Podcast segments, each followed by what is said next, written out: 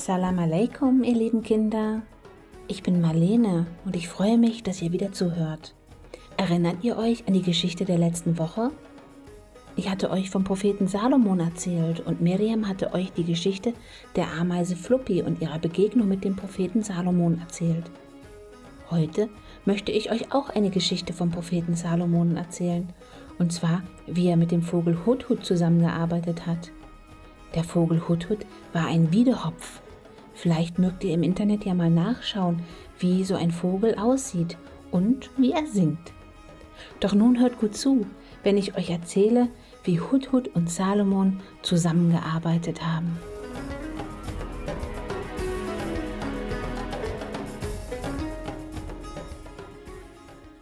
Alle Vögel der Wälder, der Wiesen und der Wüste kamen zum vereinbarten Treffen mit dem Propheten Salomon. Sogar die Beherrscher der Lüfte über den Gebirge mit ihren beeindruckenden großen Schwingen segelten von den Höhen des Himmels hinab zu den Bäumen des königlichen Parks und ließen sich auf ihren höchsten Zweigen nieder. Nun warten alle auf das Treffen mit ihrem Herrn, den Propheten Salomon. Es gibt viel zu berichten. Stolz beäugen die Adler von oben herab die anderen Vögel, die es sich auf den unteren Zweigen im Gras und auf den Steinen gemütlich gemacht haben. Mit einem aufgeregten Schnattern begrüßen sie sich und teilen schon jetzt schnell mal alle Neuigkeiten aus. Einige letzte Nachzügler fliegen noch eilig heran. Sie beschweren sich lärmend über den heißen Sandsturm, der sie am rechtzeitigen Ankommen hinderte. Auch ein kleiner Spatz kommt ununterbrochen zwitschernd angeflogen und setzt sich ungeniert ganz in die Nähe des goldenen Throns auf eine glänzende Marmorplatte. Abrupt endet sein lautes Schimpfen, mit offenem Schnabel blickt er ängstlich auf das goldene Tor des Palastes, das sich in diesem Moment öffnet. Schnell hüpft er ein Stück weiter weg und versteckt sich hinter einem riesigen Strauch. Langsamen Schrittes kommt Salomon heran und bleibt vor dem Thron stehen. Er schaut kritisch in die Runde der versammelten Vögel. Dann nimmt er auf seinem Thron Platz.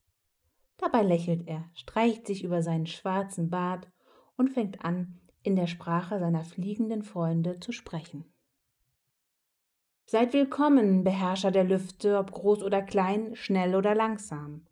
Wie in jedem Jahr versammle ich euch, um von euch zu erfahren, was in der Welt so vor sich geht. Ich möchte, dass kein Teil des von Gott ergebenen Reiches von mir vernachlässigt wird. Alle Bewohner darin sind mir gleich wichtig, sei es die kleine Ameise, ihr, meine lieben gefiederten Freunde, die Menschen oder Djinn. Alles möchte ich wissen. Darum berichtet mir wahrheitsgemäß alle Begebenheiten, von denen ihr erfahren habt. Beginne du, mein lieber Hudhud. Aber kein Vogel tritt vor. Keine Antwort ist zu hören. Salomon stutzt irritiert, steht von seinem Thron auf und betrachtet noch einmal die um ihn herum versammelten Vögel. Mein Freund Hudhud, ruft er energischer. Aber er erhält immer noch keine Antwort. Sein Blick schweift nun zu jedem einzelnen Vogel, zuerst zu den hoch auf den Bäumen sitzenden Greifvögeln bis hin zu am Boden hockenden kleinen Tauben, Spatzen und anderen kleinen geflügelten Gästen. Er hält stille Zwiesprache mit ihnen über den Verbleib seines besten gefiederten Freundes. Aber alle schütteln nur traurig ihre Köpfe, keiner hat Hudhud gesehen. Niemand weiß etwas von seinem Verbleib. Nachdenklich setzt sich der Prophet zurück auf seinen Stuhl. Was ist passiert? Lebt er nicht mehr? Laut ruft er aus: Wie kommt es, dass ich den Videohop Hudhud nicht sehe? Ist er abwesend? Indes entsteht am äußersten Rand der Versammelten eine leichte Unruhe, die an Stärke zunimmt. Ein leises Stimmengewirr dringt sogar bis zum Propheten vor, dann ein vereinzeltes Vogelgelächter. Alle Köpfe richten sich zu der Stelle, an der ein hastiges Auffliegen und Atmen zu hören ist. Völlig erschöpft flattert ein elegant aussehender Vogel mit farbenprächtigem Federkleid bis in die Nähe des Throns und lässt sich entkräftet nieder. Eine auffällige und hübsche Federkrone, die jetzt aber arg zerzaust aussieht, schmückt seinen Kopf. Es ist der vermisste Wiedekopf, Freund Hut Hut. Huthut schöpft ein wenig Atem, schüttelt sein Gefieder zurecht und stolziert bis direkt an den Thron des Propheten heran. Er stellt seinen Kopfschmuck steil nach oben auf. Nun sieht sein Federschopf wahrhaftig wie eine königliche Federkrone aus. Er wirft sich in Positur und verkündet stolz und ohne Umschweife Oh, weiser Prophet, ich habe etwas in Erfahrung gebracht, wovon du keine Kenntnis besitzt. Denn ich bringe dir aus Saba verlässliche Kunde. Ich habe für wahr eine Frau gefunden, die über Saba herrscht. Ihr sind alle Dinge gegeben und sie besitzt einen mächtigen Thron. Der Huthut hält inne und tritt noch einen Schritt näher an den Thron und spricht dann leise aufseufzend weiter. Und ich fand, dass sie und ihr Volk die Sonne anbeten anstelle von Gott. Wieder hält der Vogel inne, um seine Worte wirken zu lassen, denn er ist ein Meister der Redekunst.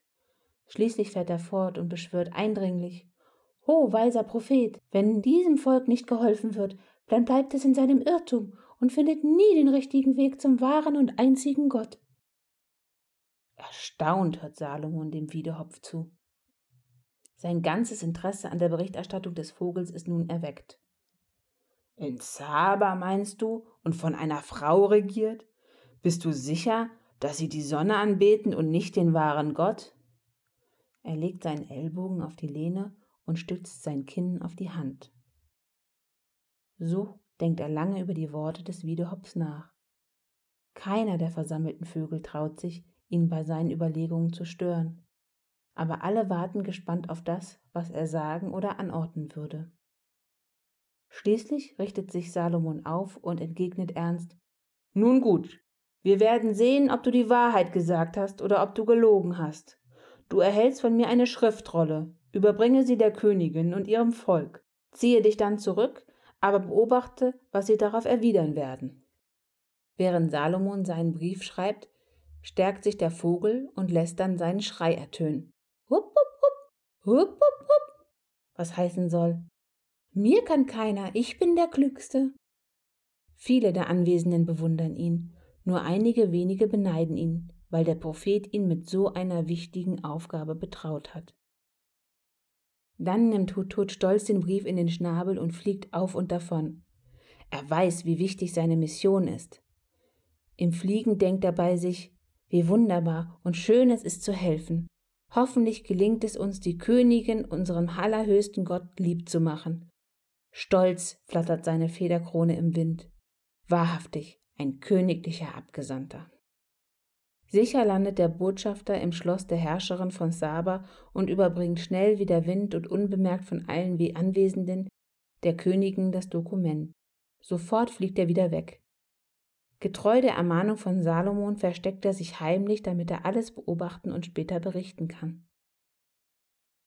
Die Königin ist mehr erstaunt als erschrocken, als plötzlich ein Brief auf ihrem Schoß liegt. Sie nimmt ihn in die Hand und dreht ihn herum.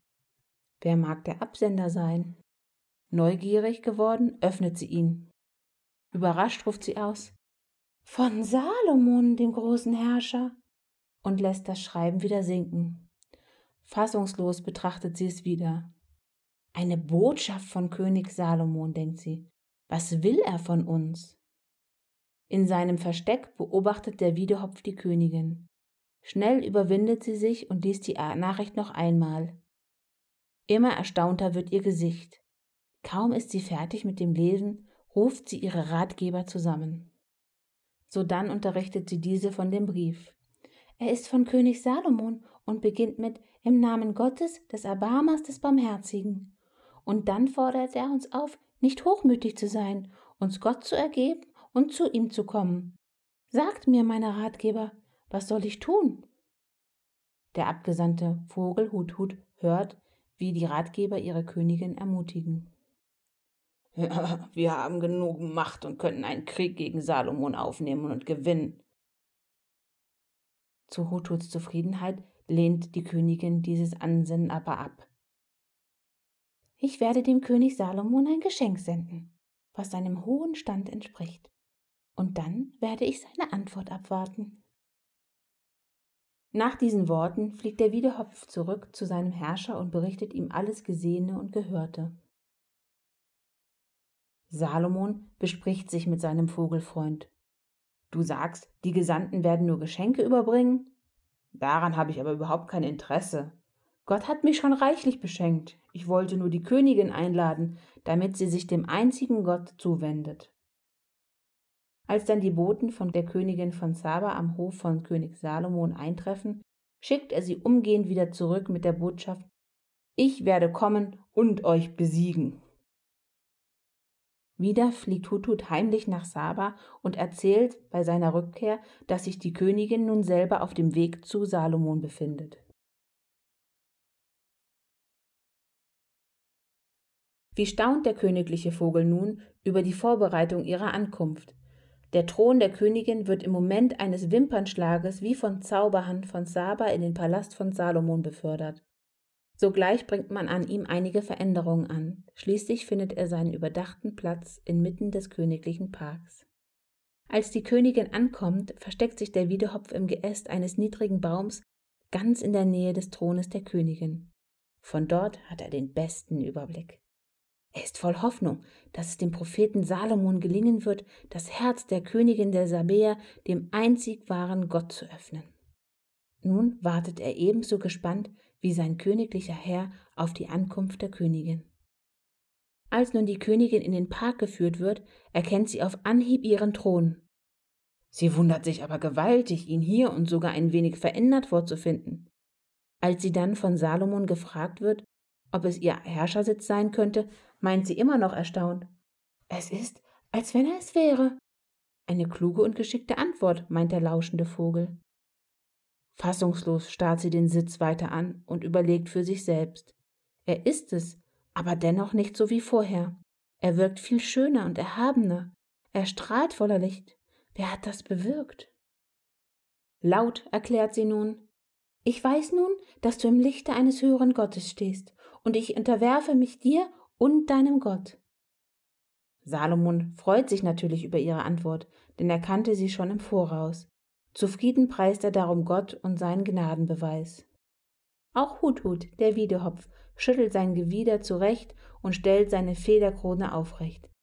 Dann fliegt er befriedigt über die Wandlung der Königin davon. Das war eine Geschichte aus Geschichten über Tiere im Koran von Bärbel Manal Drechsler.